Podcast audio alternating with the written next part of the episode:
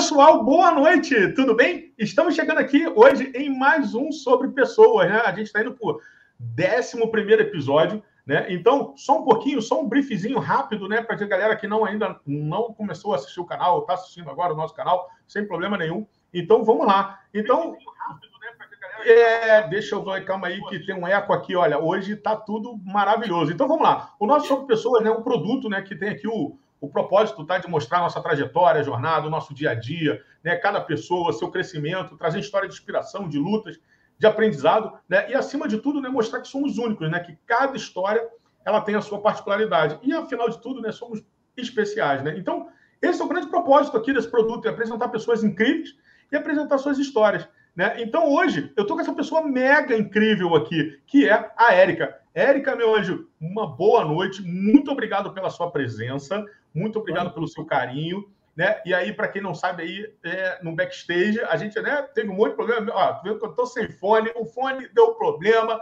mas a gente está aqui, a gente está junto. E eu sobre pessoas é sobre isso, é ao vivo para todo mundo. Érica, primeiramente, muito obrigado. Mais uma vez, muito obrigado mesmo, de coração. Sou muito grato por esse momento, né? E agora, se apresenta para a gente, Érica. Quem é a Érica hoje, né? Dia 20 do 7, às 19h02. Quem é a Érica. Fica à vontade, Érica. Boa noite, Rudney. Boa noite, pessoal. Tudo bem?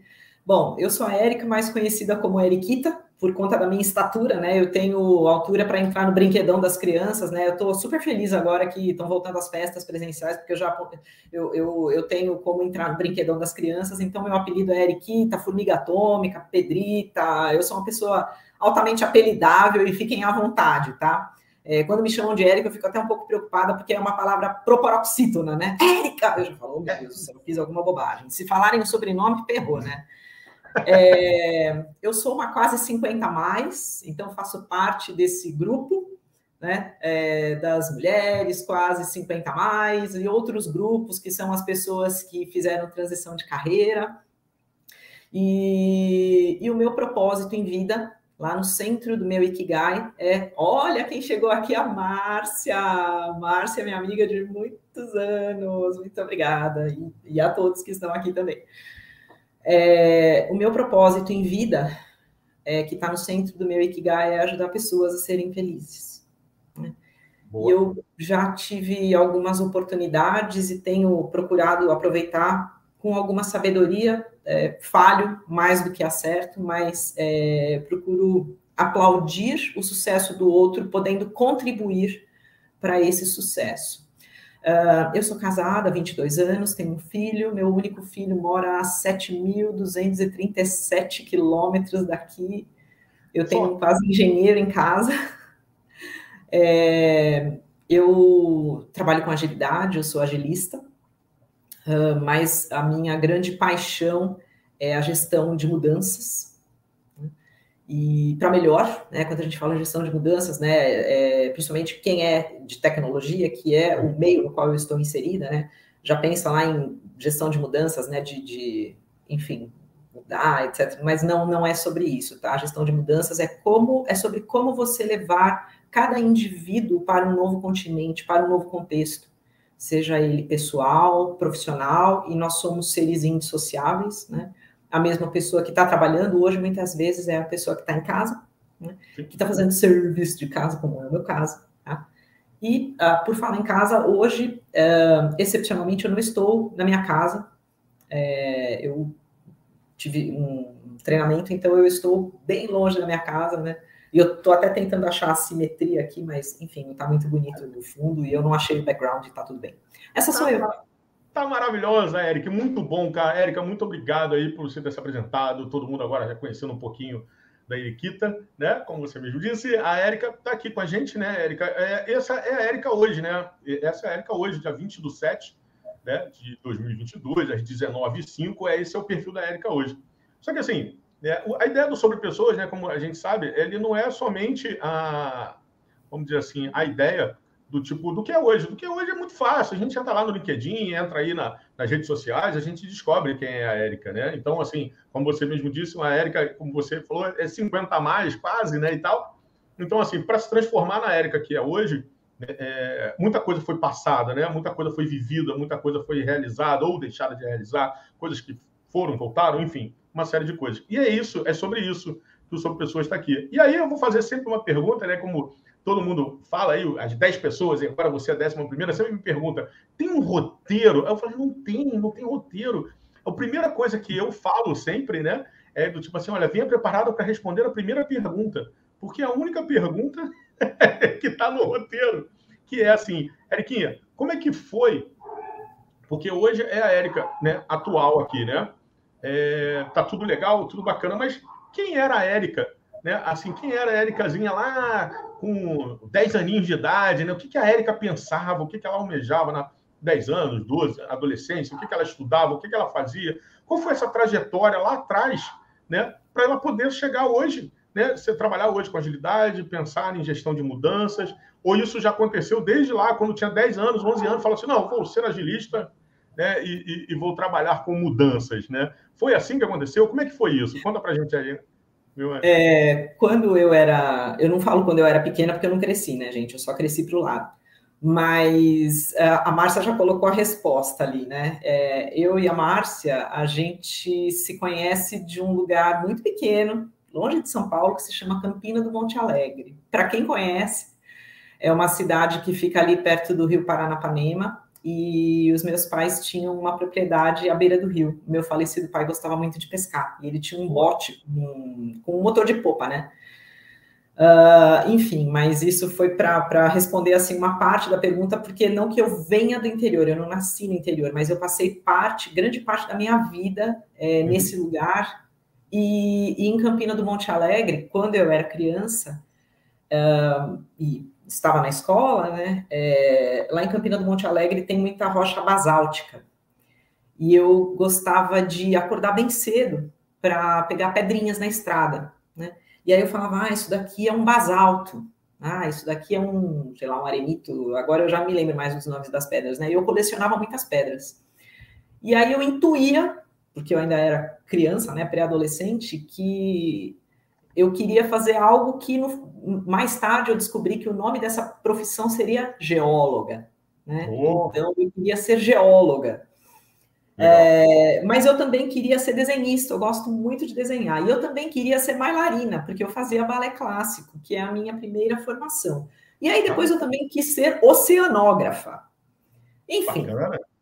Mas no final das contas, é, eu, eu comecei a trabalhar com 14 anos, eu era bem, bem mocinha ainda, né? Uhum. E eu trabalhava com o meu finado pai. Meu finado pai era advogado. E ele queria que eu fosse advogada, né? Que eu fizesse direito e tal. E aí eu prestei direito, entrei, e, e aí meu pai ficou muito bravo porque eu não me matriculei. Aí ele é assim, eu, meu pai falou assim, Eriquinha, então não faz sentido você trabalhar comigo, né? Então, com 17 anos, ele me desligou. Demitido três anos e depois. Não fazia sentido, né? Eu tinha que desocupar aquela cadeira. Então, primeira, primeira demissão foi logo o pai, é, né? Ele falou assim: não, filha, não faz sentido. E eu ainda estava no colegial, né? Estava terminando o colegial, prestei vestibular. Aí ele uhum. falou: não, filha, mas o que, que você quer fazer? E assim, o meu pai, é, é, é, embora ele fosse um homem esclarecido, é, ele tinha as suas raízes e suas convicções. E eu falei para ele assim: pai, eu quero ser publicitária. Ele, publicitária, publicitária, é coisa de propaganda, porque é bom, não precisa de propaganda. Mas no final das contas, eu eu entrei em, em publicidade em 1990 e, e, me formei em propaganda e marketing, né? Legal. É, e aí eu, eu, eu, eu, fui descobrindo aquela nova possibilidade que não tinha conexão é, com os meus, os meus anseios anteriores, uhum. mas eu me descobri uma, uma, uma publicitária razoável, né? E aí depois eu, eu fiz pós-graduação né, conectada também na mesma instituição uh, de ensino. Uh, enfim, e aí eu já intuía de alguma maneira, Rudney, pessoal, que eu tinha uma grande conexão com pessoas. Tudo que eu fazia estava conectado a pessoas. E eu me considero um ser gregário. Então, eu respiro a felicidade do outro para que a gente troque, trocando energias, construa o que né, também depois na vida eu fui descobrir que era a sociedade. Essa sociedade que a gente tanto almeja, ela é uma semente dentro da gente. Né? E aí eu bebo de fontes de sabedoria como Mahatma Gandhi, né? E ele dizia que é, a mudança que você quer no mundo, ela começa dentro de você. Sim. Né? Então nós plantamos e regamos sementes e o broto rompe a terra a partir das nossas atitudes, da nossa postura frente à vida. Sim. Então, enfim, fui é, desenhando aí, né, com, com, a ajuda de muitos, nunca foi só.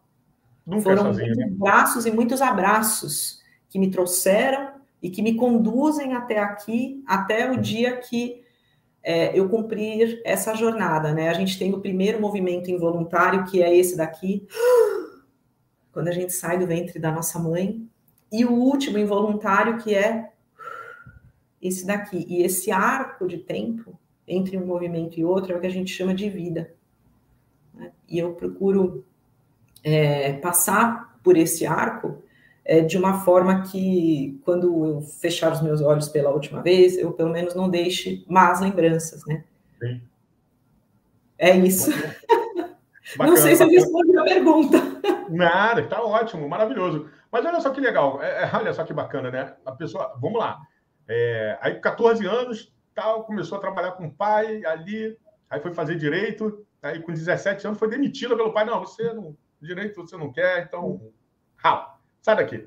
É, aí a Eriquinha demitida aos 17 anos pela primeira demissão, tudo bem, óbvio, é, é, realmente não fazia sentido, não tem por que estar ali. E é aquilo que eu falo, né? Se você não, se você está num lugar ou alguma coisa, ou fazendo algo que não faça sentido, pare de fazer ou pare de estar ali, né?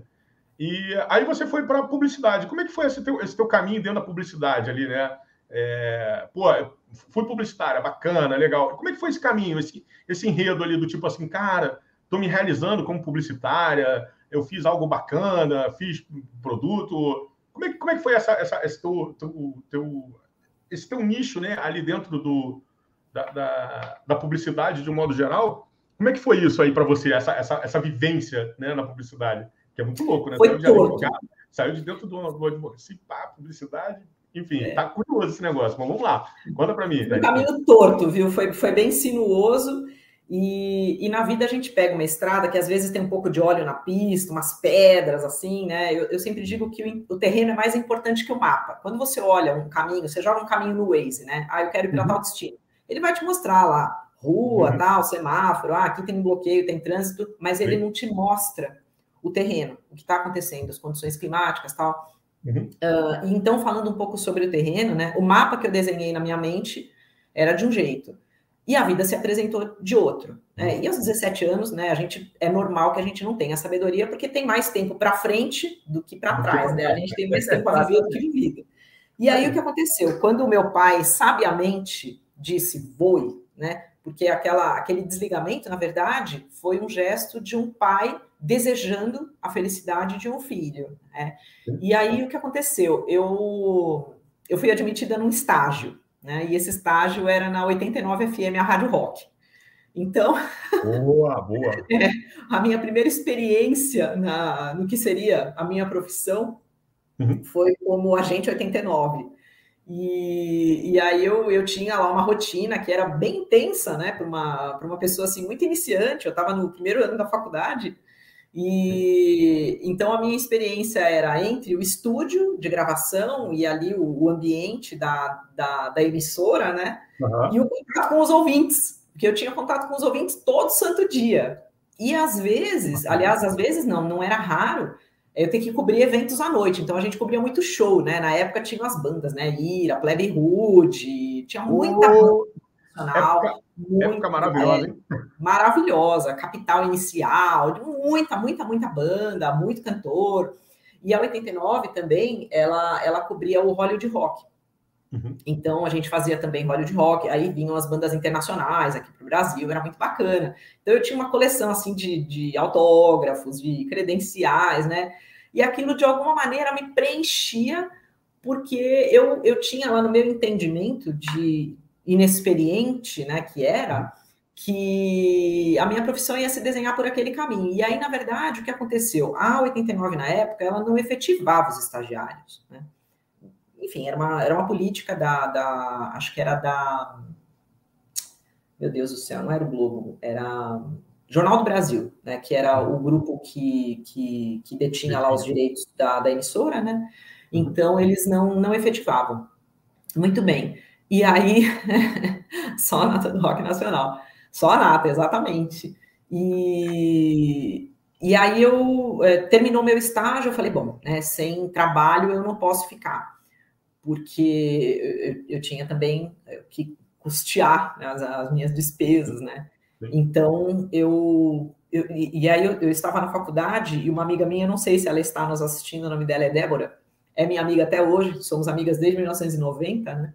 Opa. Ela ela saía da aula, da faculdade, ela já pendurava o crachá no pescoço. E eu achava aquilo muito bonito. Eu queria muito ter um crachá, muito, muito, muito. Eu achava aquilo, me dava um sentimento de pertencimento, né? Que eu queria é, experimentar é. aquilo. E aí eu falei para ela assim, ô Débora, será que eu consigo mandar um currículo lá para a empresa que você trabalha? Aí ela, ah, claro, o que, que você vai pôr no currículo? Eu, eu fiquei pensando, o que eu vou colocar no meu currículo, né? Eu ficava numa Kombi, né, né, fazendo lá o serviço da rádio, né, que eu distribuía uhum. adesivo e cobria show, né, pô, ninguém vai me contratar. Muito bem. E aí o caminho torto começou comigo, sendo o que a gente chamava na época de operadora de telemarketing. E eu fui operadora de telemarketing, eu fui admitida nessa empresa, me deram crachá. E o número do meu crachá, meu crachá era 81321. Nunca vou me esquecer disso. Né? E, e eu e eu experimentava aquilo assim de tal maneira que era tudo muito novo para mim. O contato com o público me dava muito prazer. Né? Uhum. Não sou uma pessoa de vendas, eu não tenho talento. Realmente não tenho talento para isso, mas era o meu trabalho. E aí eu me descobri como uma operadora de telemarketing. E eu me permitia fazer algumas inserções ali nos scripts, né? E porque é, é, a gente trabalha ali com script mínimo, né? É, até hoje é assim nos contact centers, né? Uhum. E eu me permitia experimentar algumas fórmulas ali e escrevia os textos. Eu sempre gostei muito de escrever. E aí eu fiquei como, como telemarketing. E na verdade meu nome era Amanda, porque a gente não pode usar o nome, porque já tinha uma outra é. pessoa que chamava Adriana, cujo nome a gente chamava de nome de guerra, né? É, ou o nome, nome fantasia, né? Porque a gente tem a razão social, Erika Schneider, e o nome uhum. fantasia, né? Meu nome fantasia era Amanda. E a Amanda vendeu cartão de crédito e seguro numa empresa que ainda é muito conhecida, né?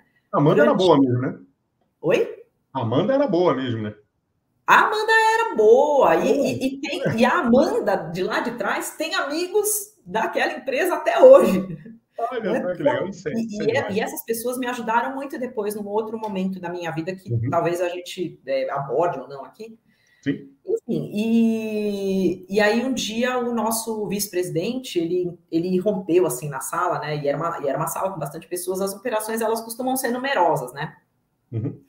E, e aí ele falou assim, eu vou eu vou iniciar uma operação, é, nós fizemos uma parceria com a JCPenney, que é um magazine muito grande nos Estados Unidos, e quem for bilíngue ou se interessar né, por fazer o exame de proficiência tal, tem um ano para correr atrás. E, cara, assim, eu tinha inglês de escola, mas eu tinha um uhum. desejo muito grande de aprender e os meus recursos eram muito escassos, né? E o dinheiro era o primeiro deles. Uhum. E aí eu estudei sozinha. Sozinha, e, como diz Mário Sérgio Cortella, capricho é fazer o seu melhor com as condições que você tem, até que você tenha condições melhores para fazer melhor ainda. Né? E essa máxima eu cultivo até hoje. Né? É, então, as condições que eu tinha eram passar na banca de revista e comprar uma, revi uma revista que existia na época que chamava Speak Up. Speak Up, que vinha até com uma fita cassete. Uma fita cassete, exatamente, uma fita transparente, né?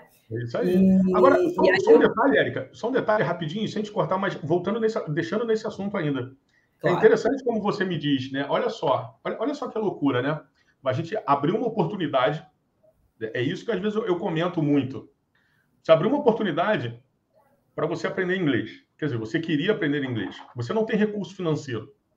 Olha só a dificuldade. Hoje, hoje, hoje, 20 de setembro de 2022, você entra no YouTube, você tem uma série de professores fazendo isso. Você está com o celular na mão, você consegue estudar o inglês. Você tem outras plataformas, Duolingo, você tem, Nossa. enfim, tem um monte. Enfim, ah, mas não é melhor. Ok, amigo, não é melhor. Mas voltando àquela ideia. Pode não ser a melhor, mas é o que eu tenho no momento. E assim, na palma da mão. Sim. Qualquer pessoa hoje tem. Agora, é. olha só que legal. Você tinha que ir, você não tinha recurso. Assim, beleza, é, é, é, a gente não tinha um financeiro muito bom, e aí eu até me incluo nisso. Olha só, a gente tinha que passar na banca de jornal, comprar uma revista chamada Speak Up, a partir daquela coisa que era uma fita cassete, rezar para aquilo nunca dá problema, que fita cassete de vez em quando embolava no gravador, para quem não sabe, aquilo embolava, né? E poderia perder uma fita, e poderia perder uma série de aulas. Olha só, é, é, é, é sobre isso que às vezes eu comento muito com as pessoas, né, aqui. Inclusive, todo mundo tinha que ter algo sextavado, como isso aqui, né? Só os antigos entendem a ligação entre um lápis, é que eu estou sem meu Faber-Castell aqui, eu sei qual é a relação entre uma fita cassete e um lápis Faber-Castell. Exatamente, mas... Entendedores entenderão que a gente fazia assim, ó. Rebobinar a fita. Rolava inteirinha, ela ficava toda embrulhada. É. Mas é sobre isso, é sobre isso, é sobre essas questões, né? A gente estudar Foi. através de uma banca de jornal. Foi. E, e, aí eu passei na livraria Siciliano e comprei um Michaelis, um dicionário Michaelis. E esse dicionário, é, eu, eu não me lembro em que ano foi isso, mas foi na década de 1990, né? Eu sou de 1972. Isso aconteceu na década de 90, entre 1993 e 94, se eu não me engano. Uhum. É, eu passei na livraria Saraiva, ali na, na Siciliano, ali na Rua Augusta, e comprei um dicionário Michaelis. Olha o Petros falando aí que não é da época dele. É. Gente, meu filho já vai fazer 23 anos, tá? Então, é fácil checar. Ele tá com o Pedro Schneider no LinkedIn, é fácil você checar. E, e, e assim, para não ter dúvida, ele é a minha cara. Tem uma galera que fala que a gente clonou, né? Deu Ctrl C, Ctrl V no filho. E, ah. e aí eu passei, comprei esse dicionário e um livro que se chamava Shaman. Né? Eu já tinha lido esse livro em português, então na minha cabeça era assim: eu não estou estudando inglês, eu não estou aprendendo inglês, porque a gente tem que entender o caminho daquilo que a gente precisa até o caminho daquilo que a gente ama. Mais conhecido como o útil ao agradável. Por quê? Quando as pessoas né, falam assim, cara, eu preciso muito aprender inglês eu falo, não, você não precisa aprender inglês. Aí a pessoa fica me olhando com aquela cara assim de, what the fuck? Né? Eu falo, não, aprenda em inglês. Porque esse em vai fazer muita diferença para você. Diferença. Então, né, por exemplo, digamos, você, Rudney, me conta um hobby que você tenha. Um hobby. Quer, quer que eu fale agora? Sim. Eu tenho o hobby, eu tenho alguns hobbies, né? Um deles é ver televisão, cinema, viajar, dirigir. Pode. Maravilhoso. Pronto, viajar. Uhum. Viajar. Quem não gosta de viajar? É. Aí, digamos que você vai viajar para uma praia paradisíaca. Uhum. Sei lá, no Caribe. Não, uma, uma praia que a gente está falando de, de inglês, vai. Mas, não, vamos falar de espanhol, vai. Uma praia paradisíaca no Caribe. Aí você fala, uhum. cara, mas eu não falo espanhol. Not a problem. Não há problema. Então, o que, que eu vou te dizer? Pensa na viagem ou nas viagens, no seu hobby, e você inserido naquilo, você curtindo o seu hobby. Uhum. Então, o espanhol, ele só vai ser um ingrediente na sua viagem. Então, pensa lá no fim. Na agilidade, a gente não fala de entrega de valor? É, isso aí. O que, que você vai entregar de valor para você? Né? O eu uhum. como quero para. Esse para, esse para é que é o teu hobby. O inglês é só o meio. Sim. Percebe? Então aí você muda todo o caminho do teu pensamento. Mindset Sim. é isso. É como você configura a sua mente. Uhum. Né? Então, é a mesma história daquele cidadão lá que inverteu a bicicleta, sabe?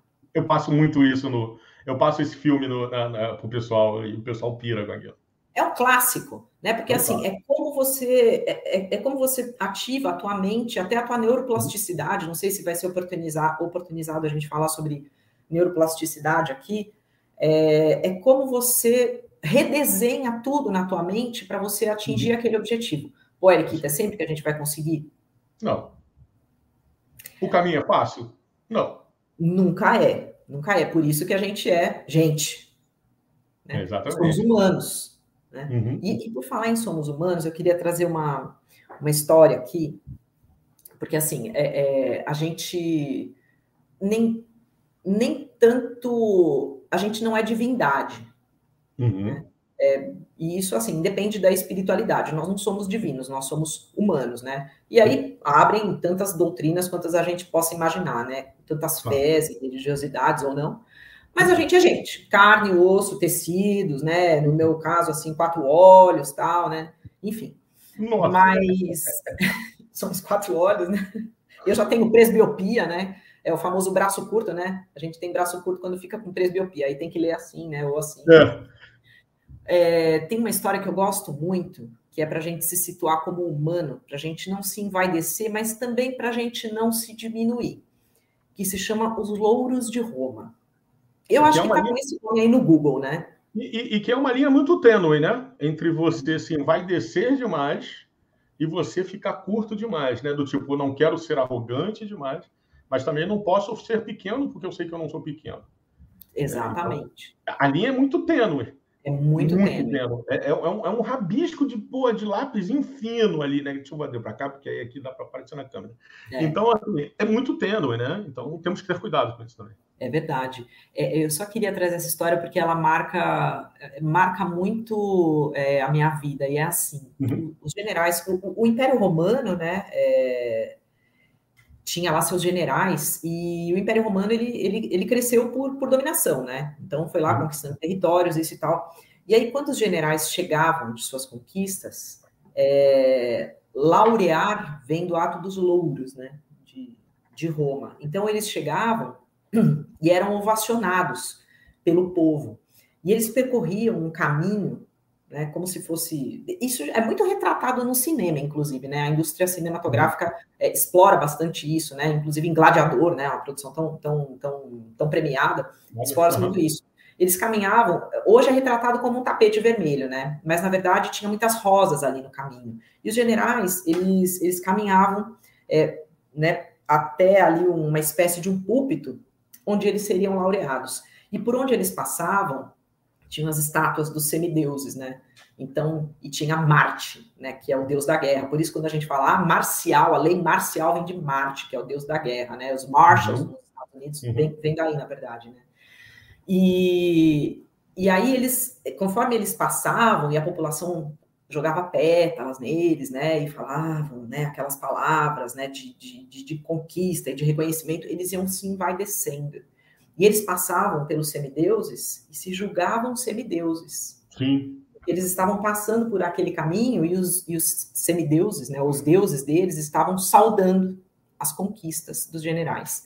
Mas sempre tinha um aio, ou um camo, ou um moço, como chamavam, né, é, e, e, eles viam o César ali na frente, né? Então tinha lá, né? E o povo falando Ave César, Ave César, né? Porque César não é um nome, é um título, né? E, e por acaso é o nome do meu marido, inclusive. Mas os, é, eu falo pro meu marido: você não tem nome, você tem título. E, e aí, conforme os generais passavam por ali, eles iam se envaidecendo ainda mais, cresciam dentro de si. Né? Uhum. Né? E, e aí tinha sempre um moço sussurrando no ouvido deles Lembra-te que és mortal.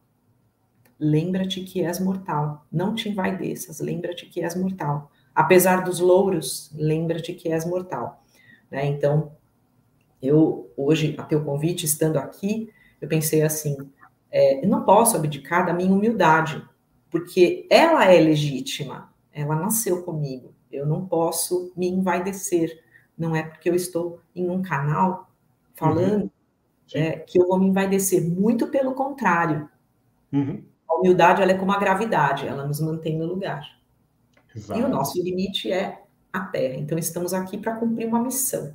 Né? Então, eu Exato. queria só trazer essa parábola aí, que eu acho muito, muito e, sábio. E até, e até, puxando um pouco a, a, ideia da parábola, né? é uma coisa que às vezes as pessoas falam assim, ah, falam muito sobre o ego, né?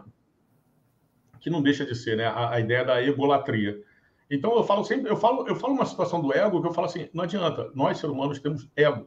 E, o nosso ego, e, e é muito bom ter o ego massageado, é muito bom ter o ego elevado. O grande boom é o que você faz com esse ego. Ter cuidado com esse ego para você não passar também daquele limite. Pô, estou com ego cheio, porque, caraca, recebi um convite, recebi uma promoção. É claro que isso te enaltece, isso levanta o seu ego Mas entender que, às vezes, né, nessa situação que você tem esse ego inflado naquele momento, momento, né, perdão, o que você faz com ele? Será que esse meu ego inflado ele vai servir para humilhar, vamos dizer assim, a Érica? Ou desmerecer a Érica? Ou talvez eu possa usar esse ego, talvez, inflado, para ajudar outras pessoas. Do tipo, caraca, eu recebi uma promoção, caraca, eu recebi um aumento, eu recebi alguma coisa, e, enfim, recebi algo muito bacana. Então, calma aí, poxa, a Érica me ajudou a chegar. Então, calma aí, vou puxar a Érica.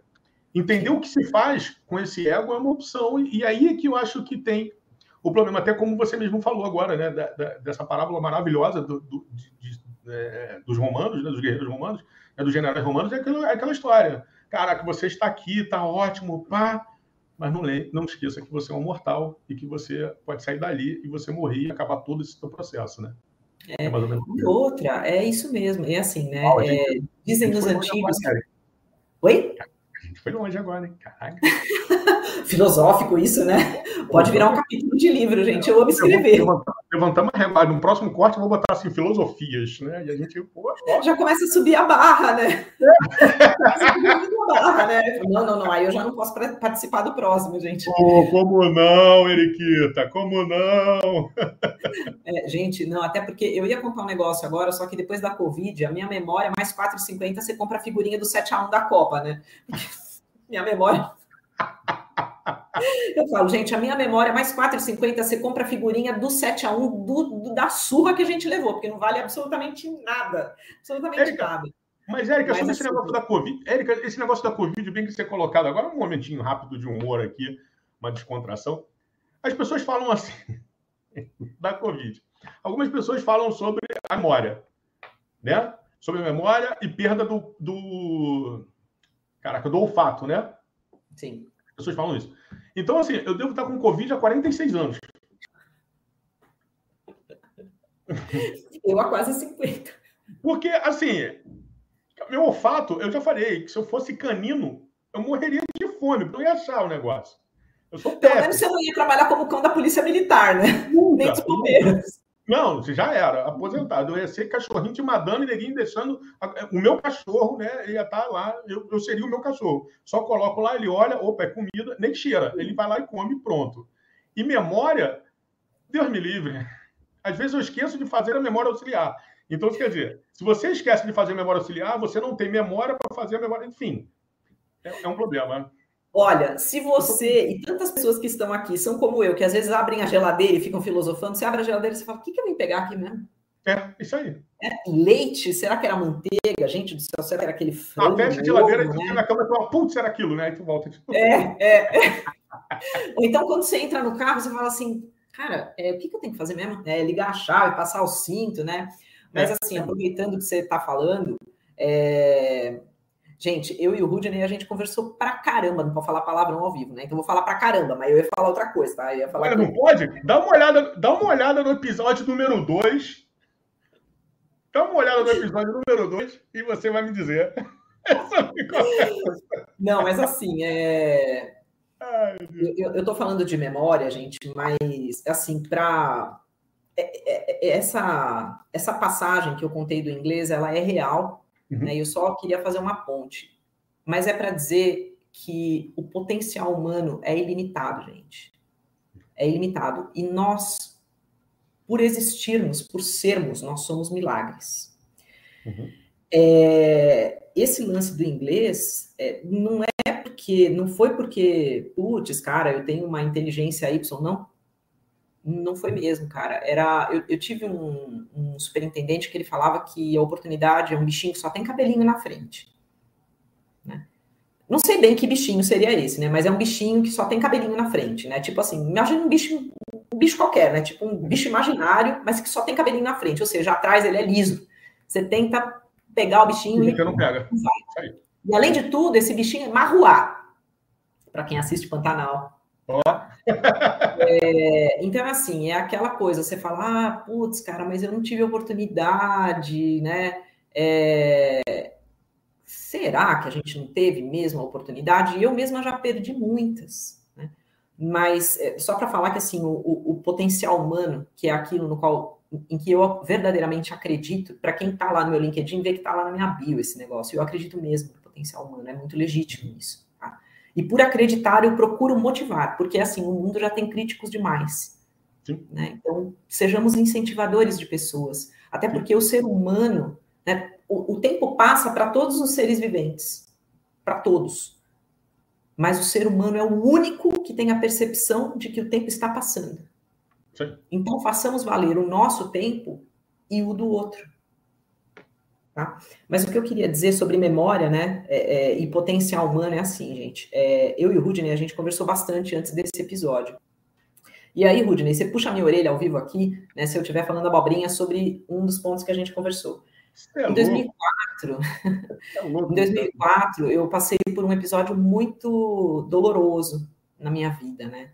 É, e aí, assim, quem, sei lá, tipo, me vê na rua ou trabalha comigo ou, ou, ou, convive e nunca soube disso, é algo que eu gostaria de trazer aqui, porque tem, tem, tem, tem, uma, tem uma lição que eu colhi e eu costumo transmitir isso, que é sobre neuro, neuroplasticidade e a nossa capacidade de fazer por nós aquilo que a gente quer realmente que, que brote da gente, né? Em 2004, pessoal, é, o meu falecido pai, nós descobrimos, né, recebemos o diagnóstico que ele estava com uma doença já em estágio final. Uhum. E ele precisava de um transplante de fígado. Uhum. Enfim, é, e aí fazendo só um arco nesse relato, para que não consuma muito tempo e a gente chegue no, no, no final, lá na, na, saída, que é o potencial humano, é, eu fiz a doação de 52,8% do fígado para meu pai, e meu pai faleceu depois da cirurgia. Né? Algumas horas depois, 30 horas depois, nós perdemos meu pai.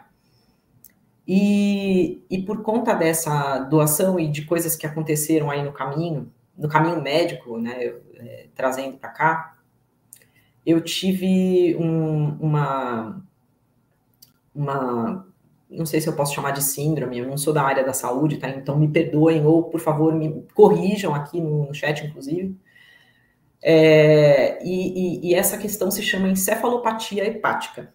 A encefalopatia hepática, no meu caso, foi o derrame de líquido hepático na corrente sanguínea, é, por conta da fístula biliar, e isso chegou até o cérebro. Né? E, e, o derrame de líquido hepático, ele é fatal. Não é por acaso que fígado em inglês se chama liver. Se você toma um tiro no coração, você tem chance de sobreviver. No fígado, você morre de encefalo, de septicemia, né? Uhum. Porque o, o, líquido que tem lá dentro é altamente tóxico. Por isso que o fígado é a usina do corpo, né? Separa, né? Então ele vai separando, ele faz a, a quebra, né? Ali é uma fabriquinha.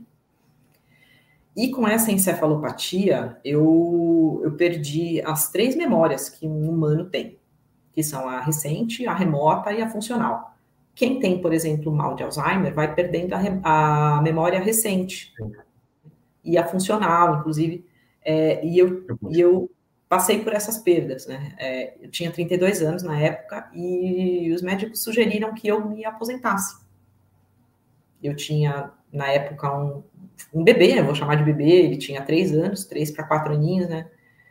E... Chama até hoje de bebê com 30 anos, não vai chamar com 3 anos? Gente, a minha mãe, que tem 78, me chama com 49 de fininha. É isso. E você não vai chamar um meninão lá de 3 anos de bebê? Ah, vá, Érica, né? vamos lá. Pô, a gente tem licença poética para isso, né? Os pais têm, né? Os nossos, a gente com os filhos, com os cachorros, com o gato, né? Ai, filhinho. É, pô, é, é um bebê, teu bebê de três é, anos. Bebê.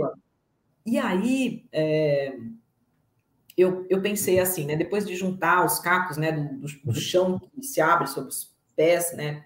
Acho que muitos aqui já passaram por isso, e conforme a gente vai ganhando idade, a gente perde pessoas, né? A gente ganha Sim. idade e perde pessoas. A gente vai cantando parabéns e perde gente, né? Que. Uh, e aí eu, depois de um tempo, eu, eu consegui juntar ali os cacos e pensei assim, cara, é, essa experiência não vai me definir. Eu não, eu não posso simplesmente abrir mão dessa trajetória toda em construção ainda, né? Em, uhum. Nós somos seres inacabados, mas aos 32 anos a gente está em franca construção, né? Uhum. Tá lá o Michelangelo esculpindo a gente, né? Tirando a pedra lá do Davi, né? Sim. E, e aí eu pensei, não, eu preciso, eu preciso arremeter. Só que com um cérebro prejudicado, né, as funções lá neurocognitivas todas puídas, né, você fala, tá, de onde que eu vou partir. E é difícil a gente partir do zero em qualquer coisa na vida. É muito difícil você fazer uma ideação, né? Você fazer um, um auto-discovery, né? Para quem é da agilidade, né? É muito difícil. É, tá, tudo, todo alto já é difícil, né? Tudo muito. Alto, respeito, auto, auto descoberta. Tudo. Auto, o nosso alto, ele é muito difícil, né? É e o primeiro muito... passo é sempre o primeiro passo corajoso, né? É. sempre é, é o mais difícil e o mais corajoso, né? Então, é. esse é o princípio da mudança, né? Como mudar se eu tenho que dar o primeiro passo? Ninguém, e ninguém pode fazer isso por você. Ninguém pode. Até porque, assim, duas coisas, né? Para onde quer que a gente vá, é, para onde quer que a gente vá, a gente tem que levar a si mesmo. Para onde quer que se vá. Né? Você não consegue fugir de si. Nunca. Você consegue fugir do todo, mas de você, você, não, consegue. E outra, a viagem mais difícil que um ser humano pode fazer, ela tem entre 30 e 40 centímetros, que é daqui para cá. Uhum. É da mente para o coração. Né? Emocional para o racional, né? Exato. E isso é o que a gente chama de autorreflexão. Uhum. Né? De você ressignificar, tem tantos nomes, né? Agora tem muito buzzword para a gente falar sobre essa viagem. Mas, enfim, e eu desde sempre eu admirei muito e li sobre Leonardo da Vinci. E aí eu pensei assim, eu vou partir do que eu já tenho. Se parece com Kanban isso, né?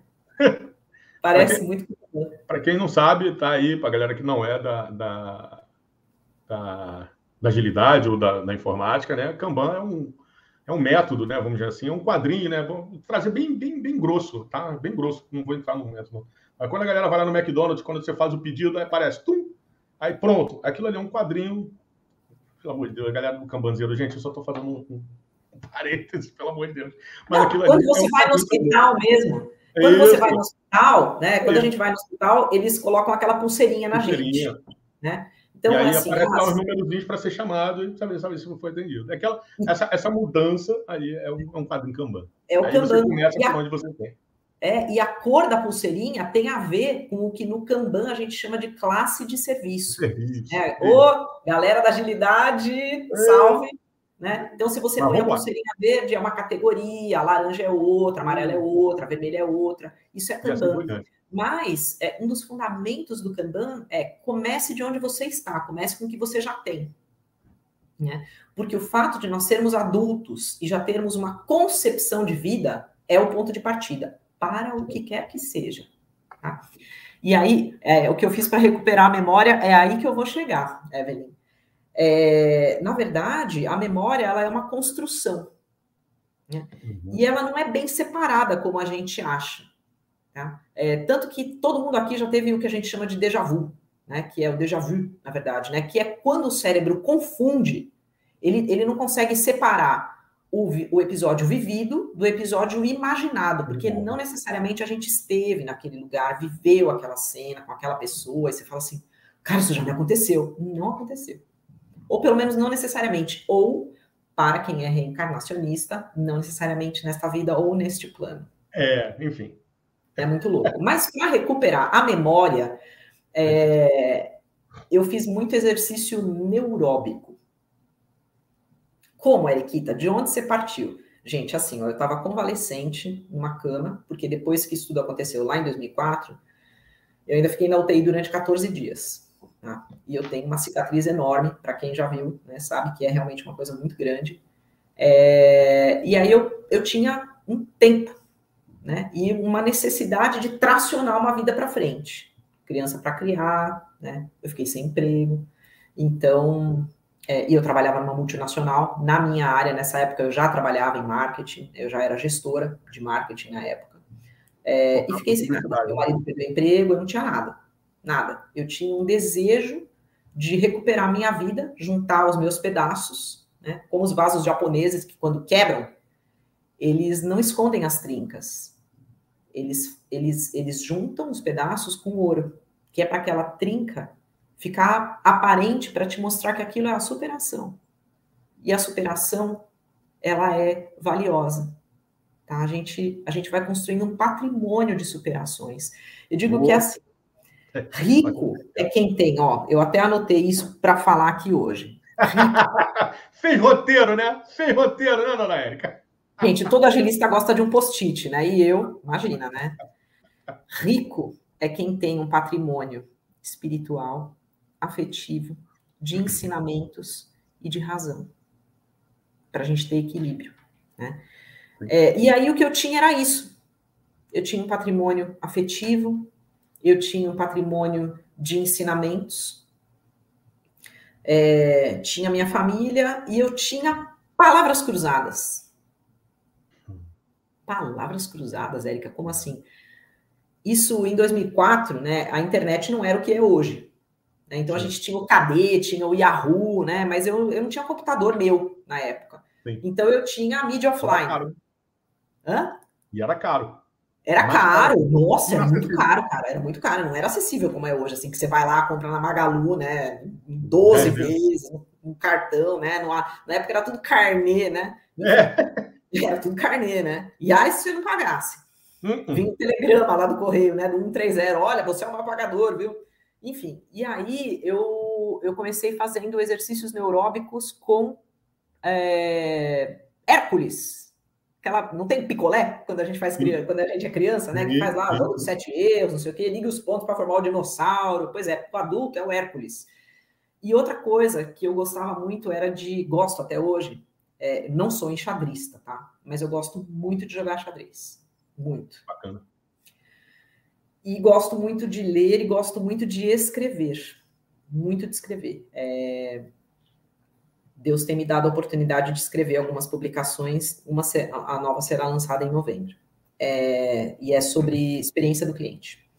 Mas enfim, então eu fui juntando essas coisas todas, né? De jogar xadrez, e eu jogava comigo mesmo, porque o meu parceiro de xadrez, Deus levou, que era meu pai. Né? Então eu eu fazia as jogadas e eu invertia o tabuleiro, porque não tinha jogo de xadrez online na época. Né? Agora eu jogo no celular, né? né? Mas na época era o tabuleiro, que eu tenho até hoje. Uh, então eu jogava e aí eu invertia tabuleiro. Saía um pouco da sala, por quê? Porque eu sabia que eu ia me esquecer da jogada. Porque a memória trabalhava contra mim. Uhum. Uh, e aí eu voltava depois, aí eu era o oponente de mim. Nós somos inimigos de nós mesmos. Como? Nós somos os nossos maiores inimigos nós somos os nossos maiores inimigos e temos autossabotadores. Né? Nós temos, aliás, nós, nós, nós nos autossabotamos. Aí. E aí, uma dica que eu, que, que eu aprendi e levo para a vida é assim: a gente não consegue se enxergar como o mundo nos enxerga. Uhum. E para quem é, conhece ou é curioso aí de psicologia, é, existe a janela de Johari. A gente se vê de um jeito nossas fraquezas e as nossas fortalezas, os nossos pontos cegos. É, a gente se vê de um jeito e o mundo nos vê de outro. Né? E, e, é importante que, se a gente tem alguma noção de que a gente se sabota, dá um nome para o sabotador. Eu perguntei para uma pessoa outro dia: Você acha que você tem um sabotador? Né? Aí a gente fez um exercício, a pessoa falou: Não, eu tenho. O que, que seu sabotador faz com você? Ah, ele me faz tal coisa. Falei, cara, você acha que o seu sabotador tem que forma? Aí a pessoa foi dando forma. Ah, eu acho que meu sabotador é tipo um homem de 30 anos e não sei o quê. E isso está muito associado à história né? de vida da gente, né? Eu falei, dá um nome para o seu sabotador. Qual é o nome do seu sabotador? Ah, Criou sei lá, persona, é né? América. Conversa. Criou uma persona no negócio, né? Hã? Criou uma persona no negócio. É uma persona, mas é uma persona. E aí você consegue dialogar consigo né, que é o teu alter ego, e negociar com o sabotador. Ele vai morar para sempre dentro de você. A questão é quanto você consegue fazer negociações integrativas. É a gestão do conflito, só que a primeira gestão de conflito é conosco. Isso aí. Né?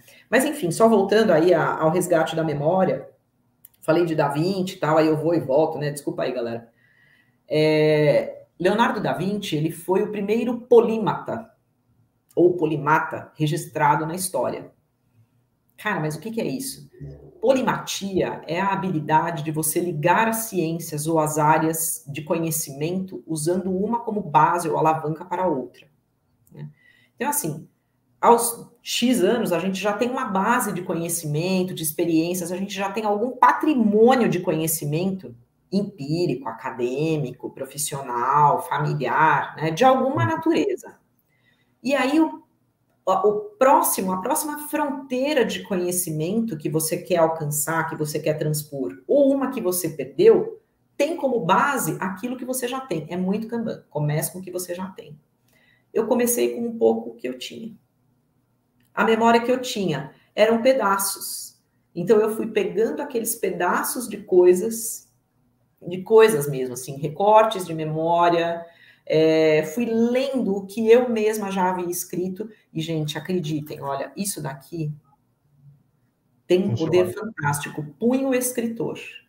Não é por acaso que a gente foi feito com mão, né? E, e, lá os, os antigos egípcios, tudo, ou eles esculpiam, ou eles escreviam no papiro. Por quê? A ligação entre isso e isso daqui é o que faz a gente se reinventar todos os dias. É como um monjolo. Tá? Então eu comecei a escrever e reescrever coisas que eu já tinha escrito nos meus cadernos anteriores, fazer um diário foi muito importante. E aí a minha memória foi recuperando. Recuperou tudo? Não. Ficou um disco, um disco fragmentado. Tem episódios inteiros da minha vida que foram apagados para sempre, ou pelo menos até agora.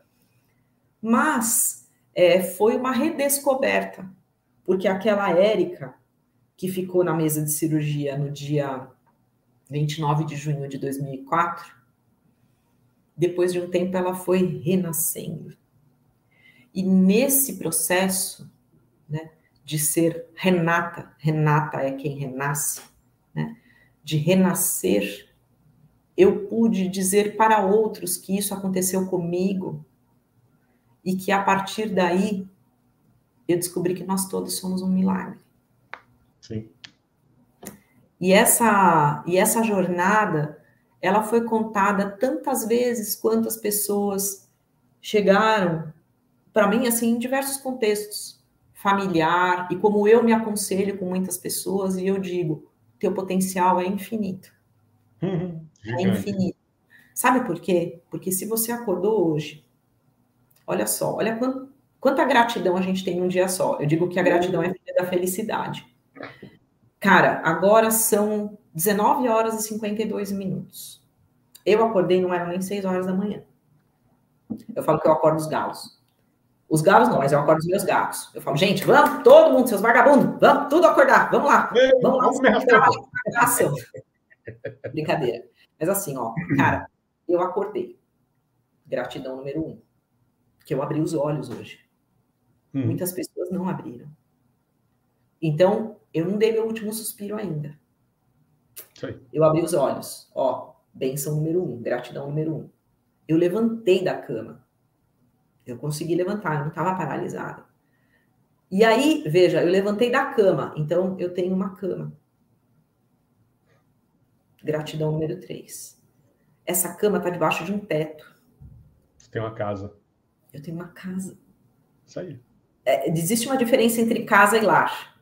Não importa Sim. se ela é alugada, é de favor, se é república. Ela é uma casa, ela é uma moradia. Sim. Eu estava debaixo de um teto. e aí, obrigado. É, não estou desabrigada. Não, olha a situação da galera na Ucrânia. Ou aqui mesmo, eu moro no bairro de Santa Cecília. O que, que tem na Santa Cecília faz uns quatro meses? Cacolândia. Uhum. Olhar para o outro com alteridade. Aquela galera que está ali, eles estão na sociedade, eles são pessoas que, Sim. às vezes, a gente passa por eles como se eles fossem invisíveis. Uhum. Eles até abriram os olhos, né? Eles levantaram, mas não tinha e cama e não tinha teto. E essa casa não era muito engraçada, que não tinha teto, não tinha nada. Exatamente. Aí, ó, quinta gratidão. Eu fui até o banheiro, um banheiro que é meu, uhum. não é um banheiro público. E eu abri o chuveiro e dele saiu água. Quente. Cara, já não cabe mais dedo na mão para eu contar. Isso aí. A gratidão. Érica, tem, tem um exercício que eu faço muito, às vezes, é, em algumas situações de mentoria e tal, e que isso, isso eu aprendi no meio do caminho, óbvio, né? Que foi o seguinte, é, isso até me vem um certo também. Mas assim, eu falo assim, o que que é, me fizeram uma vez uma pergunta e eu, hoje eu repasso essa pergunta o tempo inteiro, que é assim, uh, o que você celebra hoje? Qual é o teu motivo de celebração hoje? E tem muitas pessoas que param e falam assim: eu não tenho nada para celebrar. Eu fui um desses. Eu fui um desses. Que em algum momento é porque a gente não enxerga as coisas. Eu fui um desses que, em algum momento, quando perguntaram para mim assim, o que você faz, o que, o que você celebra hoje? E eu falo, não tem nada para celebrar, só deu ruim, o trabalho foi um saco, em casa uma meleca, e não sei o quê, o carro quebrou, e, enfim, uma série de coisas. E aí, quando você vê. Mas isso é a mania, assim. É uma mania do ser humano enxergar sempre o lado ruim. Aí quando você começa, aí falam assim, e, e, a, e a, prerrogativa foi para mim foi o seguinte: calma aí, como assim você não tem nada para celebrar? Olha o que você falou, preste atenção. E aí volto, né? Aí volta para a pergunta: olha o que você falou, ouve o que você falou. Cara, o carro quebrou, o trabalho tá um saco, pô, aqui em casa tá não sei o quê, ah, quebrou não sei o quê, enfim. Na época, obviamente, eu não, não me lembro. Ah, eu não almocei, eu comi um salgado, sei lá, qualquer coisa do tipo. E na época, a, a pessoa falou para mim assim: olha, para um pouquinho. Vamos ver isso por um outro prisma.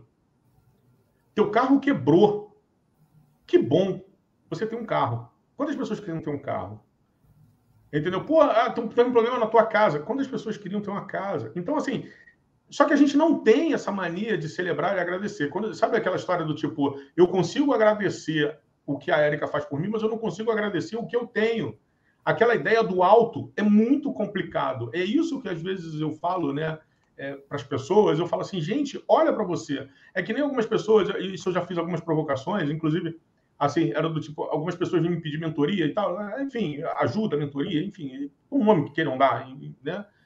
É, eu, eu sempre falo assim, ah, mas eu quero entrar na área da agilidade, eu quero fazer isso, eu quero fazer aquilo, eu quero não sei o que, eu quero gerir equipe. Eu falei assim, você se gere. Vamos fazer assim. Olha para você ver como é, que é, como é que é difícil. Eu sei que não é fácil, eu sei que às vezes eu jogo essa provocação como se fosse a coisa mais fácil do mundo. Mas não é. É, é, é difícil pra caramba. É muito, mais, é muito mais fácil eu ajudar e respeitar a Érica do que eu me ajudar e eu me respeitar. Eu, eu falo isso já há algum tempo e é, é, é, é um mantra, entendeu? É do tipo assim, cara, você conseguiu planejar na sua semana? Você sabe o que, que você. Qual o seu ideal para daqui a 15 dias? O que, que você pensa em fazer? Você conseguiu chegar no final desses 15 dias, verificar o que você. Foram 15 dias, pode ser 7, 10, enfim, o dia que você quiser. Mas assim, é, você chegou no final disso, você conseguiu ver o, o resultado, positivo ou negativo? Você conseguiu ver o que, que você deixou de fazer certo ou errado? Você conseguiu planejar? Você conseguiu fazer diariamente um acompanhamento do que você tem feito? Caraca! É, mas é isso. Você consegue fazer isso com você? Não. Então pensa que você tem mais oito pessoas. Oito vidas, tem... né? Hã? Oito vidas. Sob tua responsabilidade, né? Então, é, é, é, um pouco sobre isso. Então, quando me perguntam, hoje, quando me perguntam assim, Rudy, o que, que você celebra? Né? Aí fazendo um pouco e usando um pouco.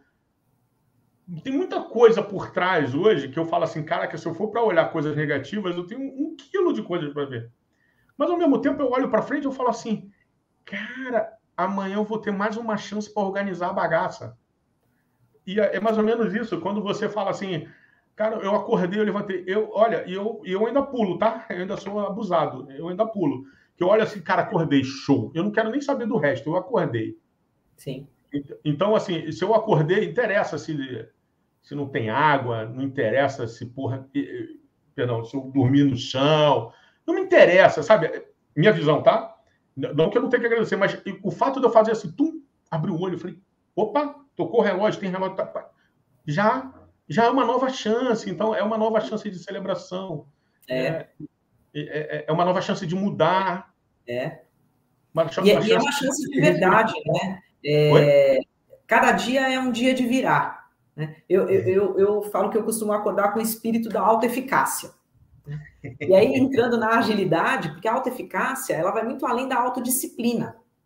Sim. Assim, você pode ter a disciplina de fazer um monte de coisa errada em todo, todo dia no mesmo horário. Ué, você tem disciplina. Né?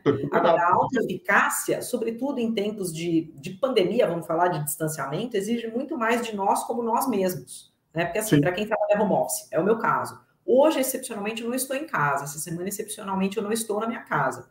Uhum. Mas a alta eficácia, ela nos diz muito sobre nós, a capacidade de governança sobre o nosso, sobre o nosso dia a dia, sobre o nosso ser. né? E ir ajustando a rota. A, a, a agilidade, para a gente que está no meio da agilidade, aí a gente fala muito sobre entregar em pequenos lotes. Vem lá do Lean, outra hora a gente fala sobre Lean. Eu sou isso, não. Isso aqui é sobre pessoas, não é sobre agilidade, Maravilhoso, não. Né? Ah. né? Larga a pau desse tem a ver com pensamento sistêmico também, sobre pessoas, né? O Lean é também muito sobre pessoas, que ele vem lá da Terra do Sol Nascente, eu sou fã do Japão, da China, todo mundo né, que me conhece sabe disso. O pensamento sistêmico vem de lá, vem do Oriente, o Lean também vem de lá. Mas assim, eu, eu, eu penso muito sobre a autoeficácia, né? Então é assim, quanto eu consigo entregar de valor, valor percebido? É, primeiramente por mim, porque não adianta a gente querer ajudar o outro se a gente não está em pé. Né? Quem entrou num avião uma vez na vida sabe que é assim, né? Máscaras cairão, né? Então, primeiro você coloca a sua para depois você colocar para o outro, para depois você ajudar o outro. Porque uhum. a gente não consegue se doar mais do que a gente, a gente tem ali de estoque. Né? Uhum. Você está com pouca bateria, você não vai conseguir. Tem uhum. coisas que a gente pode doar mais, e eu vou falar rapidinho sobre a parábola do fogo. Mas, assim, ter autoeficácia é uma, é uma, uma, é uma diretriz, né? E, e, o Benjamin de Israel, que foi amigo da rainha Vitória, ele era conselheiro na Inglaterra, né? Ele dizia o seguinte: o segredo do sucesso é a constância do propósito. O segredo do sucesso é a constância. E é uma frase que fala por si. Né? É então, pensa na constância. Né? Você tem a constância. Quando a gente fala em iteração, o que, que é iteração para quem é da agilidade, né? que a gente chama de sprint?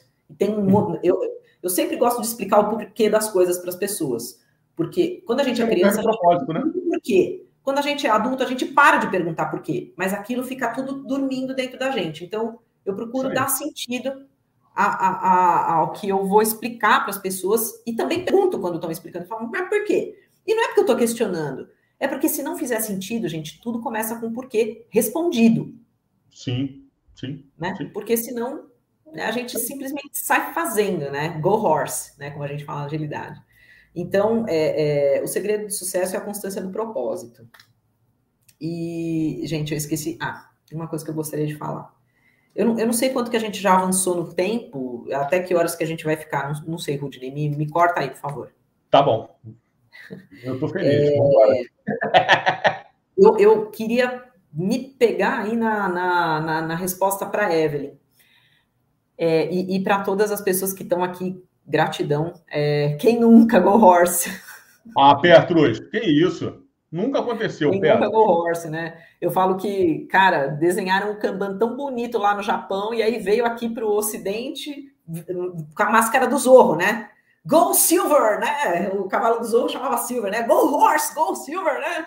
E a gente vai lá empurra, né? Empurra. Não pode, pelo amor de Deus, né? Senão a gente deturpa tudo. E o Kanban é maravilhoso. Assim como o Scrum, né? E tudo tem Sim. um porquê. Por que aqueles caras pensaram isso tudo? Uma outra hora a gente fala sobre isso aí. Tem uma coisa que a gente que ajuda muito a gente ter memória e renovar a fonte do conhecimento dentro da gente, que é muito do que Cora Coralina já dizia e Maria Montessori. Eu admiro muitos pensadores assim, né? Eleanor Roosevelt, Pitágoras. Mas tem um, um, um pensamento que é assim, né? Você aprende quando você compartilha. Uhum. Quando uhum. você compartilha, e não é que você aprende se ouvindo, você aprende com o outro te perguntando, com o outro te ensinando, e você tendo a, a grandeza da humildade. Fala assim: essa pessoa sabe mais do que eu, que bom! Que bom que eu não sei. E, Érica, eu vou, vou, trazer um. É, é, olha só que legal que você trouxe agora. Eu vou pegar um gancho só para fazer uma analogia. Caraca, apesar do sobre pessoas não ser comigo, mas enfim.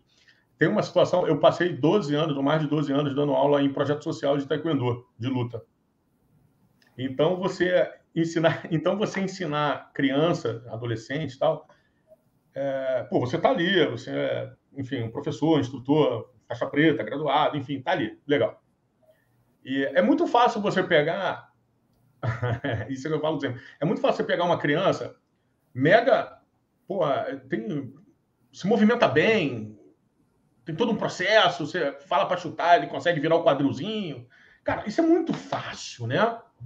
Qualquer um quer ser professor dessa forma. Você chega lá fala para ele, ó, vira o quadrilzinho aqui e tal, chuta. Agora, o difícil é quando você fala para o menino, o menino, a criança, enfim, ela quer aprender. Primeiro que ela gosta, então já tem um problema. Só que ela não tem, não tem um tino. Ela vai levar mais tempo, talvez, porque ela não tem flexibilidade, porque ela não tem a, a, a coordenação motora dela é ruim. Você fala direito, ela chuta com a esquerda. Você levanta um braço, levanta o outro. Pede para falar um polichinelo é de uma forma, faz de outro. Exercício assim. É, enfim, é, é isso que acontece. E, e aí é onde você mais aprende. É. Quando você está ensinando o outro uma situação que você tem que pensar meios para não deixar aquela pessoa tão atrasada. Então você tem que gerar meios, um como, que ninguém te ensinou o como ali. É por isso que eu falo, tem que ter, as pessoas têm que ter cuidado com o como. Ah, como faz isso? Depende de que contexto. No contexto daquela criança, daquela, daquele menino, daquela menina ali e tal, você faz assim. Gerar observações, né? É, por exemplo, eu observei, olha só, nunca ninguém me falou isso, mas eu observei que na época, e aí eu acho que é um pouco desse cenário, que é do tipo assim, meninos conseguem pular com o joelho para frente. Muito mais fácil. Mas o menino não consegue pular com o joelho para trás. A menina é o oposto. A menina não consegue pular direito com o pessoal é, é, com, com coisa para frente, mas consegue pular para trás. Petros, um beijo no coração, meu irmão. Muito obrigado. Obrigada. Sempre, parceiro. Tamo Boa junto. noite.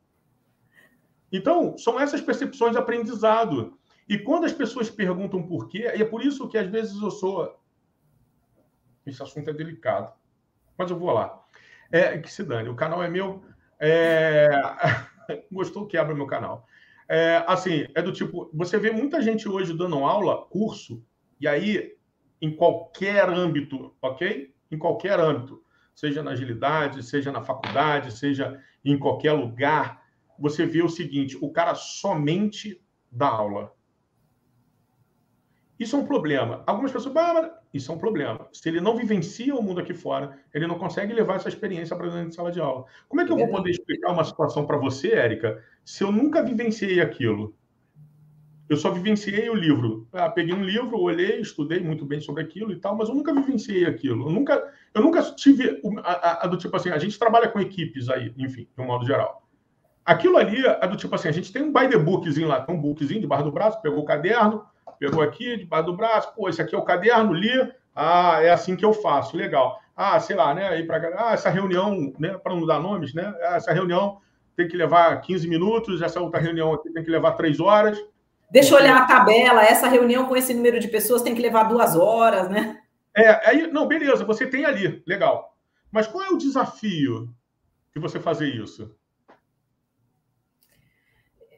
E assim, né? Lembrando que é, todo agilista tem ali um cardápio de processos e um cinto de utilidades, né? Para quem tá, tá na agilidade ou querendo vir, né? Uhum. E a agilidade ela abraça, né? Ou as abordagens ágeis, elas abraçam muitas pessoas, como eu fui abraçada, e sou abraçada e procuro abraçar outras pessoas que estão chegando. Mas eu costumo dizer, Rudney, que assim, processos não sonham. Processos não refletem, processos não se melhoram, não uhum. celebram, não se frustram, não vão passar uma noite acordado pensando, puta, cara, eu fiz uma merda hoje de processo. Eu, processo, fui um, uma catástrofe hoje. Diferente dos humanos. Uhum. Então, é, os humanos, eles choram, eles celebram, eles têm resultados para eles, e é importante que a gente seja o nosso primeiro cliente.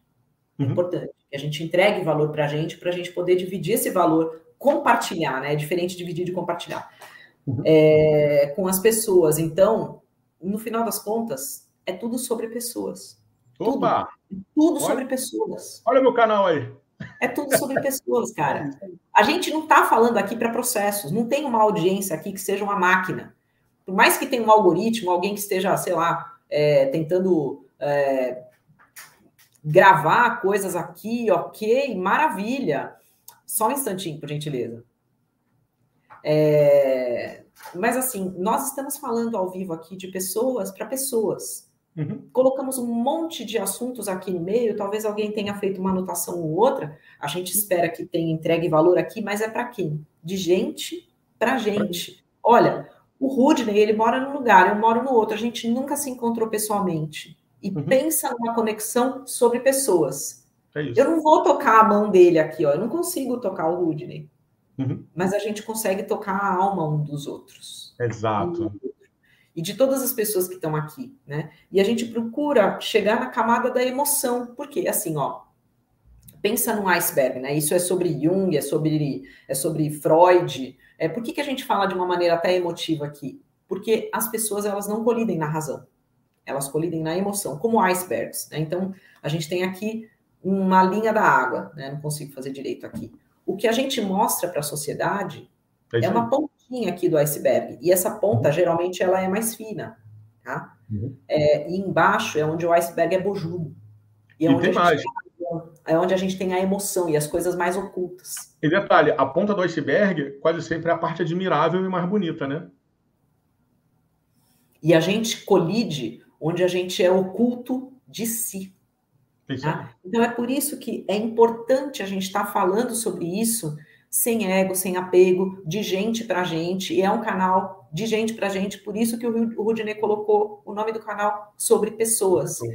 que é para a gente lapidar as nossas emoções, falar sobre elas, né? para a gente ter oportunidade de, de se melhorar, de fazer o nosso Kaizen todos os dias.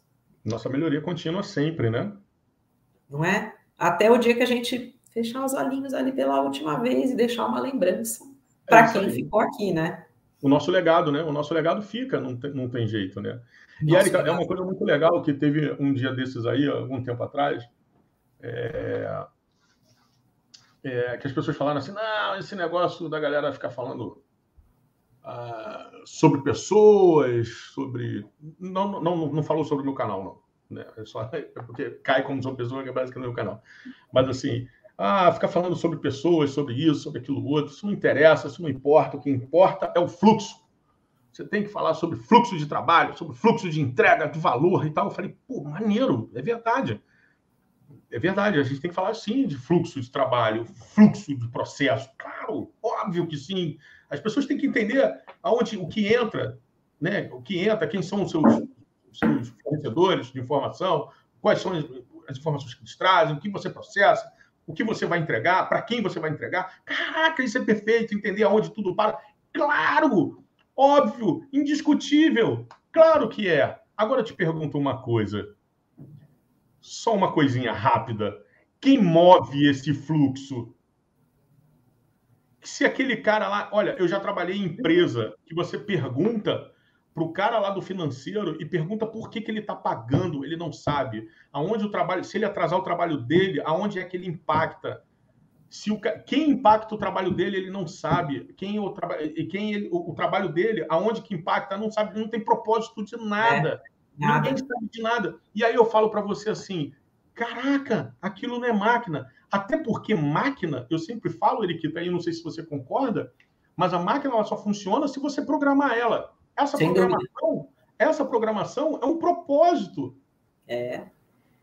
Então, como é que o cara, como é que essas pessoas estão e são pessoas que né, que são pessoas assim que que tem um nome absurdo no mercado, e eu falo assim, cara, mas como é que você me fala um negócio desse? Ah, que o dinheiro é importante. Claro que é importante, ninguém vive de filantropia, Érica.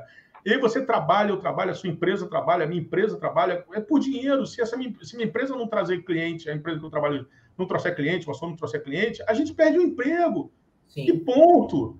É, é, claro que precisa, é óbvio, ninguém trabalha, nem igreja, teoricamente, que deveria ser filantrópico, nem ONG, que deveria ser filantrópicas, enfim, não vou entrar nessa questão, não são filantrópicas no seu, no, no seu extremo. Então, assim, cara, mas como é que. É, do tipo assim, uma pergunta, uma vez, um, um menino falou para mim, eu falou assim: quem compra o seu produto? É uma pessoa. Uma pessoa. Preta, branca, é, é, homossexual, enfim, todo, o, o, que for. É uma pessoa. Não interessa. É uma pessoa. Vestida com cartão de crédito, com dinheiro, ela vai lá e compra. Quem produz isso? Não interessa. Pessoa. É uma pessoa. Quem vende, quem compra, quem utiliza, quem mexe essa máquina é quem? Então, como é que você. Como é que as pessoas. Ah, mas isso é muito humanizado, muito. Irmão, pode ser humanizado, pode ser o que for. É claro que você tem carinhos, é claro que você tem limitações, é claro que você tem uma série de situações. Mas, cara, eu já vi empresas que. Eu já vi, não, eu já trabalhei em empresas que, cara, o básico, como um banheiro limpo, ou, com um papel higiênico, com um sabão, não tinha, Érica. Como é que você quer que um cara desse produza para você? Sim. É, e, e, e, assim, né? Você falou sobre você não entender qual é o, o de onde veio o seu trabalho, para onde ele vai. Às vezes isso é tão frustrante, a gente acaba assumindo como sendo tão ok para a vida, né? Que a gente acaba não tendo um plano para a gente o que é muito perigoso, porque quando você não tem um plano, você é parte do plano de alguém. Né? Seja no trabalho, seja na nossa vida pessoal. E a gente é indissociável, né? E, Érica, uma coisa que eu ouvi hoje, dando spoiler, eu fui almoçar hoje com, com duas, duas pessoas amigas e ouvi uma coisa que é muito legal. Legal cético, eu diria. É, eu sei que às vezes eu romantizo determinadas coisas, determinadas ações, mas eu, eu beiro, eu estou muito mais próximo do ceticismo, da frieza de pensamento, do que o romantismo. Veja bem, falo de ações, não falo do tipo, vou maltratar alguém, não, de ações, de pensamento sistêmico, de um modo geral, onde você está incluído, né, onde estamos incluídos de uma forma geral, seja em relação pessoal, profissional, enfim. Eu sou cético e eu cada vez mais esse ceticismo vai aumentando. Ainda mais com observações que eu faço. Uma pessoa falou o seguinte, cara, cuidado, porque o seu você tem que entender se aonde você está inserido, tanto você quanto aonde está inserido, os planos são os mesmos. Por exemplo, o meu plano A é trabalhar, sei lá, nisso aqui. Esse aqui é meu plano A. Mas será que aonde você está trabalhando manter você é o plano A ou não? Porque se você for o plano B. Entendeu? E aquela história, né? Entendeu? Quem tem um plano, é... eu, não quero, eu não quero chegar muito longe nesse assunto. Mas você entendeu? E quando eu parei, quando me disseram isso, ao mesmo tempo eu pensei assim, cara, me fez refletir. Porque às vezes a gente romantiza tanto algumas histórias romantiza tantas relações que eu falo assim, será? Isso eu falo qualquer relação. Relação de amizade, relação afetiva, relação de trabalho, relações. Não me interessa qual seja a relação. Tudo bem que naquele, naquelas circunstâncias era uma relação de, de, de profissional, ok? Ok, mas eu, eu consegui jogar isso para um todo. Será que aonde eu estou envezado, será que eu estou colocando tanta força tanta energia em algo que para mim é plano A, mas que para o outro talvez seja um plano C ou D? Sim. É isso. Uma reflexão. E a gente. É, não, e, assim, e, e, e, você trazendo essa reflexão me faz lembrar o caminho da água, né? A água, ela não discute com o obstáculo, ela contorna. Ela só vai. Então, é aquela história de muitas vezes a gente, na vida, é, fica esmurrando uma parede esperando que abra uma porta ali. E, cara, não vai, né? Às vezes. E a porta do lado está aberta, né? É, é, exato, né? E às vezes você está investindo muita energia em algo que não vai te trazer retorno.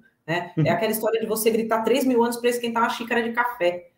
Então, é, eu costumo dizer que assim, o tempo faz o velho, não o sábio. Né? O meu cabelo está bem branco, agora eu tenho que retocar. Ah, né, né? Com, a minha idade, né? Não dá mais para ter cabelo original, né? olha só, olha o meu. O pouco que nasce Olha lá. É branco. O entendeu? que nasce é branco. E, ó, e o pior, a barba. é, a minha barba não é branca, não, cara. A minha, ah, não? Barba... minha barba não tem nascido branca, mas eu, eu, eu só queria é, encerrar aqui uh, com uma, uma historinha que eu, que eu, que eu separei. Ela, ela tá meio fora de contexto, mas aí a gente puxa uma, uma, uma do próximo papo, enfim, se você tiver outro canal é, eu, ó, eu vou pedir para a galera escolher. Vocês querem a história da peste de Bagdá ou do caminho do meio de Buda? O que, que vocês acham? Rudney, ajuda aí. Eu? Uma eu... é sobre. É, é, as duas histórias são muito bonitas. Uma é o caminho do meio e a outra é sobre a peste de Bagdá. Qual será eu, que é? Eu, eu vou falar o seguinte, Érica. Eu vou, eu, se você puder, eu quero o caminho do meio de Buda. Caminho do meio. Então é assim, ó. Tem lido bastante coisa sobre. É muito interessante. E aqui, assim, é tudo. É, acho que pílula ou pérola, né, de, de, sabedoria que a gente vai é, vai colhendo aí ao longo da vida, e como meu pai, meu falecido pai dizia, assim, às vezes a gente tem um, um diamante na mão e acha que é um caco de vidro. E às vezes a gente tem um caco de vidro e acha que é um diamante. diamante. Né? Então a gente tem que saber valorizar as coisas, as oportunidades, as pessoas né, que aparecem no caminho da gente. Mas o que eu Sim. queria trazer sobre Buda é o seguinte: é, é sobre ponderação, né? é sobre a gente fazer escolhas razoáveis, sábias. Siddhartha Gautama, ele era da nobreza, né, no que hoje a gente conhece como sendo a Índia. Tá? Uhum. Então, Siddhartha, ele, ele era um nobre, né, e ele era de uma casta muito privilegiada. A gente sabe que existia um sistema de castas na Índia, que, embora tenha sido abolido, se eu não me engano, em 1967, a gente sabe que é da cultura ainda, né? Existe e é do Oriente, gente. Uhum. Uh, e, e Siddhartha Gautama, ele, ele ele, ele, tentava fazer reflexões né, sobre toda aquela opulência da nobreza, e um dia ele tomou uma decisão. Ele falou assim: eu preciso refletir, e nesse meio onde eu vivo, eu não consigo refletir, eu não, eu não tenho espaço para as minhas reflexões, porque eu tenho tudo que eu preciso. E a primeira coisa que ele disse para si mesmo é: todo sofrimento vem do desejo. Então eu preciso me desapegar dos meus desejos e explorá-los né? E os explorando, eu não que pare de sofrer, mas que eu consiga entender a origem do meu sofrimento. E ele se tornou um eremita a partir de então. Ele era um homem jovem, né? não, não era casado, e ele pegou uma moringa, um que a gente chama de um cantil, uhum. e uma, um pano para que ele pudesse não ficar nu. Né? E aí ele começou a se embrenhar ali nas florestas e nos bosques, Uh, e ele passava longos períodos em jejum, não só porque ele não tinha alimento, porque a natureza o servia. Né? Então ele se tornou um silvícola. Tá? Mas ele, ele, ele fazia esses períodos de jejum porque nós, como humanos, nós temos inclusive um, um lance que se chama gene guloso. Para quem já leu Sapiens, né, o Yuval Noah Harari, ele explora bastante isso. E ele falava assim: Eu não quero ter a gula, porque a gula é um desejo. Eu já comi mais do que o meu corpo precisa. Então, agora o que eu preciso é jejuar e refletir. E nessas peregrinações muito solitárias dele, um belo dia ele e ele se questionando muito e ele, e ele fazia anotações mentais, porque ele não tinha nenhum papel. Né? Ele uhum. era um homem culto. Um belo dia ele parou num bosque e aí tinha ali um, uma vila ribeirinha, né? Então tinha ali uma, uma população local, estava num vilarejo ribeirinho. E ele estava meditando e meditou por longas horas, e quando ele acordou, ou quando ele voltou da, do que a gente chama hoje de Yoga Nidra, né, é, que é o estado que alguns conhecem como transe, uhum. e quando ele voltou da Yoga Nidra, ele estava em posição yogi, né, de Shiva Mudra, e ele, ele viu uma terrina de arroz na frente dele. Né, e ele imaginou que e, e, e, como era de fato, um ribeirinho deixou aquela terrina de arroz para ele se alimentar em algum momento. Só que ele ainda estava nas reflexões dele. E aí o que ele e ele estava se perguntando qual é o caminho? Qual é o caminho? Qual é o caminho? E era a dúvida que estava martelando na mente dele, né? E ele foi caminhando com a terrina de arroz até a margem do rio. E aí ele se perguntando qual é o caminho que eu tenho seguir? É o da esquerda ou é o da direita? É o do alto ou é o do baixo? As pontas, né? As pontas da vida. Quando a gente é jovem é tudo, nada, muito, pouco, né? Sempre, nunca. E aí a estrada, a gente vai encontrando a estrada, né? E aí ele colocou a terrina no meio, no, na margem do rio, e ele ficou observando a terrina e se perguntando: qual é o caminho? Qual é o caminho? Aí aquela terrina foi para uma margem, depois ela foi para outra, e aí ela encontrou a correnteza do rio, o fluxo. Uhum. E aí veio a resposta para ele: o caminho é o caminho do meio. Então, Buda nos trouxe esse ensinamento. Eu não sou budista, mas é, sou eclética. Né? Eu, por, por, fé, eu sou evangélica, mas bebo de muitas fontes aí de sabedoria e fé. E então, é assim, o que eu poderia trazer aqui como finalização é, tentemos adotar o caminho do meio, o caminho da mediação, o caminho da ponderação, o caminho da sabedoria que a gente busca e que às vezes a gente não encontra, mas é uma persecução, né? Para que a gente chegue lá no fim da jornada melhor do que a gente entrou. Sim. E é assim que eu queria terminar. E aí, em outra oportunidade, eu conto, tem um monte de história, gente. Eu não sou mineira, mas eu conto um monte de história. mas, Érica, assim, é, é uma coisa, eu, eu, eu falo isso sempre. Eu, eu, li isso, eu li ou ouvi isso em, em algum filme. Eu sou péssimo para isso. Eu leio as coisas já, e já teve, e já teve algumas situações que, que assim, eu leio, aí eu vejo alguma coisa, aí eu anoto no celular. Mas eu nunca sei a fonte, tá? Enfim. Ah, ou então printo o negócio e aí depois eu escrevo, enfim, eu nunca sei a fonte. Mas tem algo muito legal que é, é, é, muito sobre isso, assim, não, não necessariamente sobre isso, né, do caminho no meio. Mas algumas pessoas, elas não têm. É uma coisa que. Isso. Quando a gente se cobra demais em determinadas ocasiões, e quem não se cobra, e quem, e quem não tem a, a síndrome do impostor de achar que nunca é capaz, ou nunca é capaz de fazer alguma coisa. Por exemplo, trazendo um pouco da sua história aqui hoje, né? Você vê.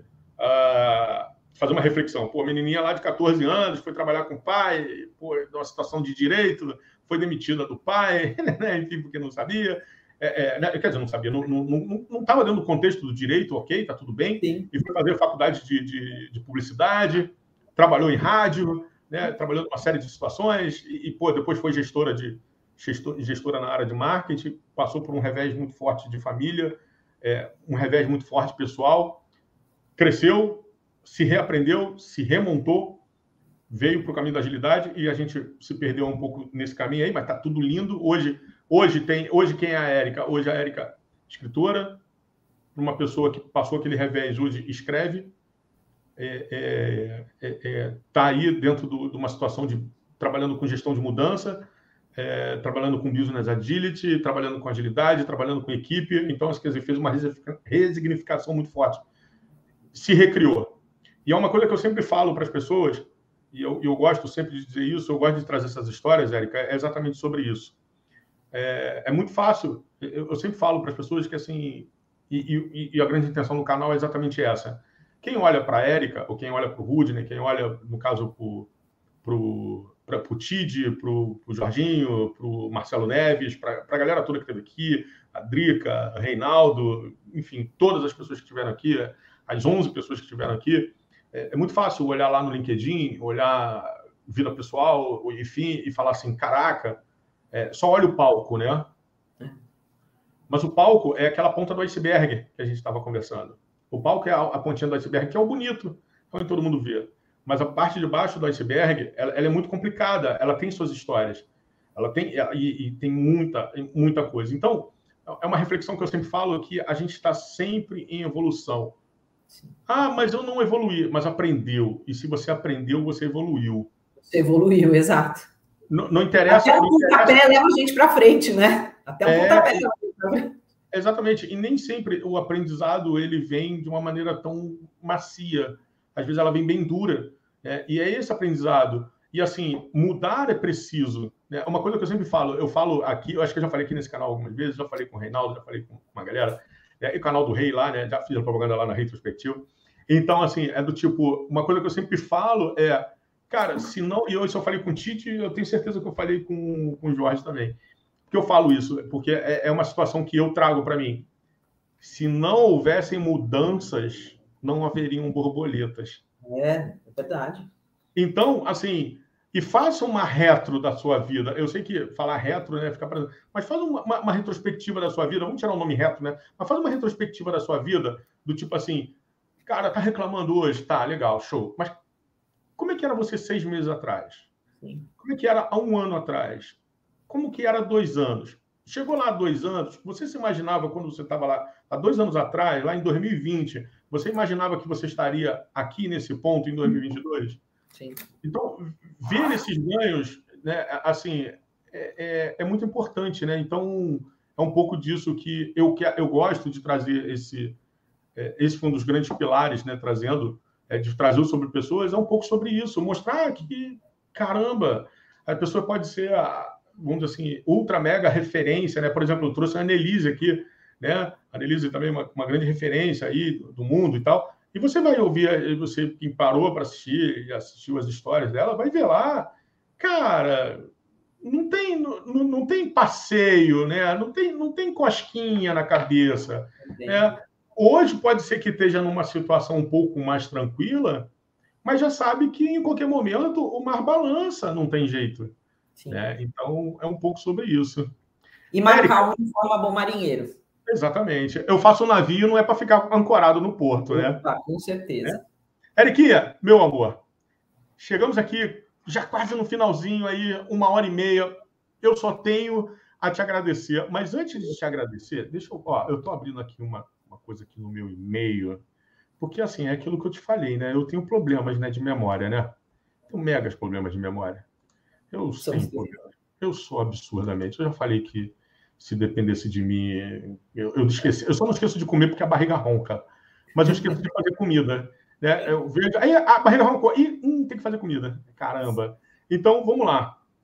Hoje, né, dia 20 do 7, tivemos aqui você aqui com a gente.